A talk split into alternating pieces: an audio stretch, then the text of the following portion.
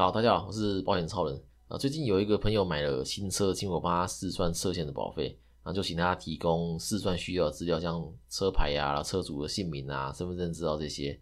那到目前为止都很顺利。在我把资料传给对接窗口之后，窗口打电话跟我说，诶，这个客户在年初的时候有买过一台车，因为因为保险公司看得到客户名下有几台车，啊，分别在什么时候过户。这个客户啊，他在年底又买一台，所以他想请我询问为什么客户在一年内买两台车。然后这时候我想说啊，你现在想买车嘛，这你不能管人家怎么花钱，所以我就问窗口说，为什么问你这个？对，客户是没这样问我啊，但是我自己就好奇嘛，因为要是今天客户有问呢，对，所以我先问起来放。这要是呃我被问了，哎，问能马上回答。那窗口是说，因为一般人通常不会在这么短时间内买两台车，对，会担心说这台车买了是不是要给别人开？因为车险的费率是从人费率，意思是这台车该收多少保费是要看车主是谁决定。如果我每年都出车祸，诶，那我的费率就会比较贵，对啊，那贵到最后就变成拒保。对，那拒保之后就只能这个投保强制险，那其他像是第三人啊、超额啊、车体这些就通通不能保。那我这个客户费率是正常的，那保险公司担心的是他怕他被当人头啊，就是就是拿我这个客户的名字投保，但实际上却是给费率已经高到拒保的人使用。那另外也跟呃年纪还有你开什么车有关系。这客户很年轻，才二十六岁。那以这个年纪，的确在短时间内买两台车会让人想要了解原因。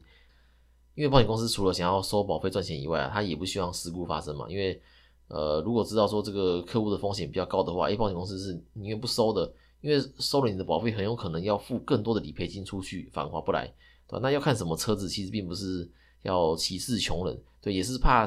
收到高风险的车，好，那各位猜猜看，什么车在保险公司眼中是高风险的车？哎，答案是 B N W 跟宾士的 C 三百。如果这两种车的车主是年轻人，或是说没办法交代是做什么工作，或是交代不清的话，有些保险公司会不收。那为什么是这两种车？大家应该心里都知道原因，因为在台湾比较本土的人都喜欢这两种车嘛。讲直接一点，就是八加九喜欢。那造成这两种车损率比较高，所以保险公司就不想接，对那不要说保险公司不想接啊，连警察都会特别盯这些车。那刚好前几天有一则新闻，有一位 C 三百车主，他车子刚好又是黑色的，他开上路七公里不到，然后被不同警察拦查三次。这个当事人姓杨，杨先生他就问警察说：“哎，为什么开这款车这么容易被警察拦下？”那警察就说：“因为这个社会案件很多，这不是长毒就是长枪。”那 C 三百好入手，很多年轻人购买。那依照过去的经验呢，也比较容易找到违禁品。啊，那开这款车除了投保车险，不止保险公司会呃特别问你比较多问题啊啊，在路上呢，警察又特别关心你。OK，那网友都说这个马路三宝是女人、老人、老女人啊，我没有歧视女生哦，这是网络的流传，不是我讲的。但是我今天是要来帮这个三宝澄清的，因为如果今天三宝出事率如果真的特别高的话。哎，照理来说，保费也应该比较贵才对啊，因为损率越高，保费就越贵嘛。对，那实际上却是男生的费率是比女生还贵的，而且不管各年龄层都是。那以详细点来看呢，不管是几岁，相同年龄的男女都是男生比较贵。那强制险的费率其实看得出，呃，各年龄层的损率嘛。越年轻的人去投保强制险就会越贵啊，那年纪越大投保，哎，反而越便宜。因为你二十岁的时候开车，跟你五十岁的时候开车的开车习惯一定不一样。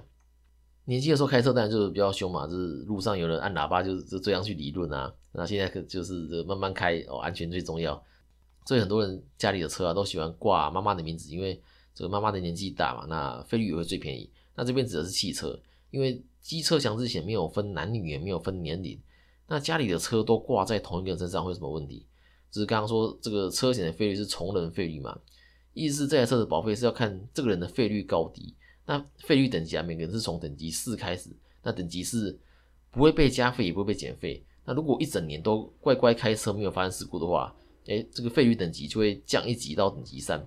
然后，就会发现说，哎，保费变便宜了。因为等级上的话，大概会减费约百分之十八，对吧？那以此类推，啊，一年就可以降一级。那最多降到等级一，那这个时候保费就大概是等级四的七折左右。等于说，如果说你都没出事，啊，保费也会越来越便宜。这样可以鼓励大家遵守交通规则，不要违规啊。反之，你开车很危险，常常发生事故的话呢，哎，你出一次事故，等级会增加三级哦。所以最多等级到等级十，啊，会被加费百分之六十。大概你一整年没出事才降一级，你出一次事故就升三级，所以大家真的是要小心开车。那不止强制险会被加费，第三人责任险也会被加费。那最惨的情况是被加费到最后没有保险公司愿意让你投保第三人，那只能投保强制险。那没有第三人责任险的话，等于说你出车祸就只能自己处理嘛。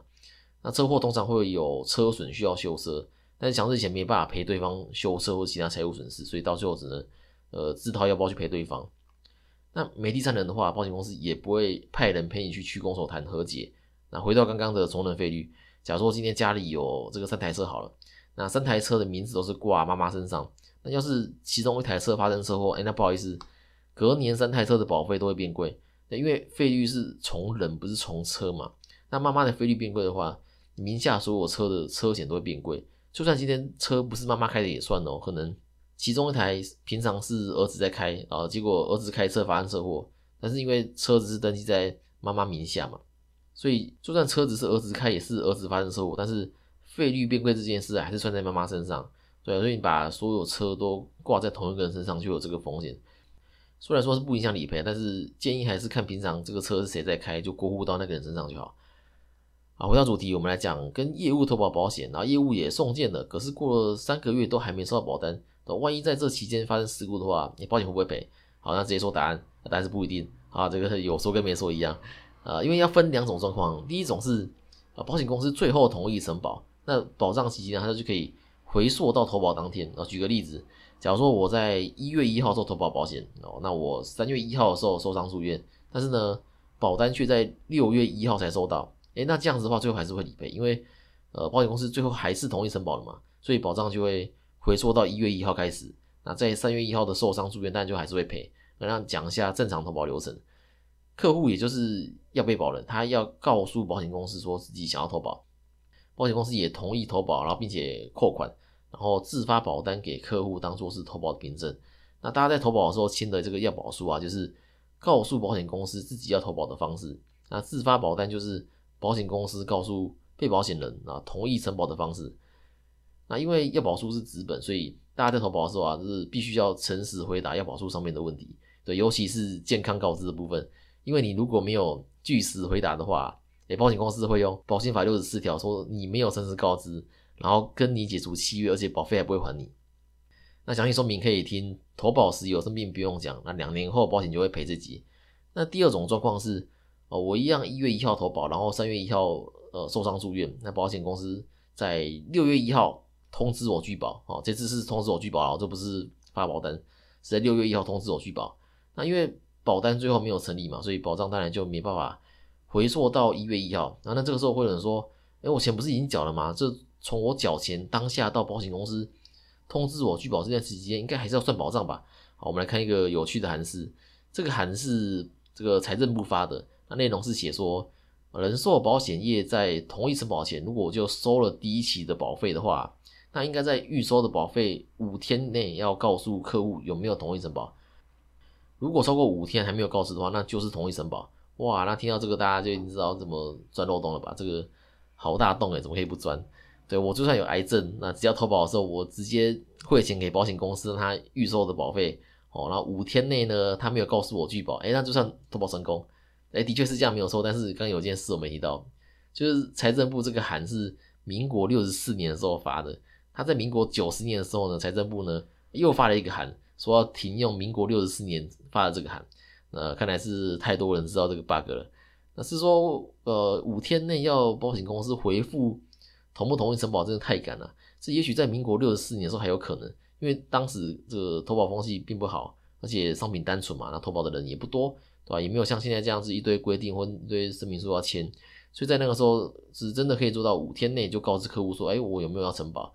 对，但是到现在啊，就算使用电子交保书，已经大幅缩短核保时间了。要在五天内核保完成还是很困难。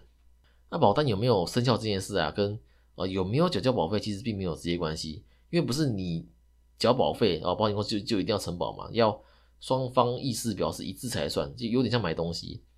你今天去买东西，你跟老板说你要买啊，那老板要同意卖你才算是双方的意思表示一致嘛，那这个交易才会成立。那这个套在保险的投保也是嘛？你你今天愿意投保，那也要保险公司同意承保啊，那保险才生效。对，不然就会有一堆已经生病的人来投保保险啊，然后说保险公司还没有拒保他，所以要负理赔责任，对，这样明显也不合理。那另一个会有争议的点是，提供信用卡授权书算不算是已经交保费给保险公司？因为有的人会觉得说啊，我已经提供信用卡资讯让你扣款了嘛，对，是你自己还没扣的，对，不是我没给你。那一般的见解是，呃，其实这个信用卡授权书是已经算是交保费给保险公司的，但是有个但数是要扣到款才算哦。这不能因为说我有提供信用卡资讯就算嘛，对，不然我我乱写怎么办？对，卡号我写这个一二三四五六七八九，对，然后跟保险公司说，哎，我已经这个提供信用卡资讯哦，是你还没扣的，对，这样也不合理。所以你仔细看信用卡授权书的背面啊，通常会有这密密麻麻小字，上面会写说啊，如果能扣到款的话啊，保障就会回溯到授权书上写日期。但是如果没有扣到款的话，哎，保单就自死不生效力，就是说一开始就没有效的意思了。那通常保险公司会请你在一定的时间内要补缴完成。那如果拖太久的话，那本次投保就无效。那如果你还想有有保障的话，那就呃又要再写一次要保书，然后再重跑一次投保的流程。那以目前最多人推的台湾人寿来讲啊，如果用资本要保书投保啊，大概要等三个月。那这中间有召回的话，可能要等到半年都有可能。对，那最后因为呃扣不到款被退金的话，等于是是是又要重来这个投保流程。那重来事小了。如果在这之间身体状况变糟，从健康体变次标体的话，不就等于从可以投保变不能投保了吗？而且台湾的时候很硬哦，他扣不到款两次，他就会退金要你重来。那保单生不生效，其实还有很多延伸的问题。没发生事情还好，那有时候发生事情跟保单生效就是差那一两天就差很多。那这个之后我们就再慢慢补充。好，我们来看留言，听众 y y i n g j y 说啊，保险超人您好，听到第三十集想询问一下。你的客户花不到车祸花不到一万五，却赔了三万五，这样是不是不符合肇事责任比例呢？诶，这个问题很好，因为之前有提到理赔金额要算肇事责任比例嘛。那我的这个客户在车祸当中，从初判表来看呢，是占三成的过失，那对方占七成，所以照理来说应该是要赔我们呃一万五的七成，一万零五百才对，结果却赔了三万五。对，那这个是这样子啊，这个呃车祸要用多少和解，基本上就是用谈的嘛。那之前可以谈的比较多，是因为有受伤。那受伤的部分呢，可以请求精神赔偿，但这个精神赔偿并没有一个公定价，要看受伤程度而定，没有绝对。那擦挫伤的话，大概是一到三万都有可能。但是如果是女生，然后擦挫伤的位置可能又是在脸部的话，哎，那你这个金额可能又可以再谈。对，这个没有一定。那我的客户这次他是只有这个手部跟臀部擦挫伤，而且很轻微，但是有受伤依然是事实，所以我还是可以用这一点去跟保险公司谈。对，那因为对照不处理嘛，所以我们有提高刑事的过失伤害。那保险公司一开始也是说，哦，保险不会理赔刑事的责任呐，只会理赔民事，所以呃不打算赔精神赔偿的部分。那这个时候保险公司一直在呃考你知不知道说这个精神赔偿其实本来就是民事嘛，只是我今天用刑事的压力去要求他跟我和解。对，因为要是不和解的话，除了刑事被起诉以外，我还可以再提民事跟对方要钱，因为刑事被起诉被一颗罚金都不是赔给我，都是给国家。对，只有民事才是赔给我，所以这也是大家常说的以刑逼民。白话就是用刑事逼你赔我钱的意思。对，因为你不想被起诉嘛。对你现在赔我钱的话呢，我我刑事跟民事就可以同时放弃。所以我这个客户会赔比较多，就是因为我跟对方谈了精神赔偿，所以才会有这个赔的比话多的情形出现。给那听众何朵在 Mr. Box 说 C O 叉 D D R D B O B K O，好，我看不懂你在说什么。正确的用保险将风险转移给保险公司，能起到安定社会的作用。只是我个人的力量有限。那如果我觉得今天这里对你有帮助的话呢，可以把我的频道或这期节目转给你的朋友，啊，让你的朋友也能找到适合自己的保险。那记得按下关注，还有五星加评论。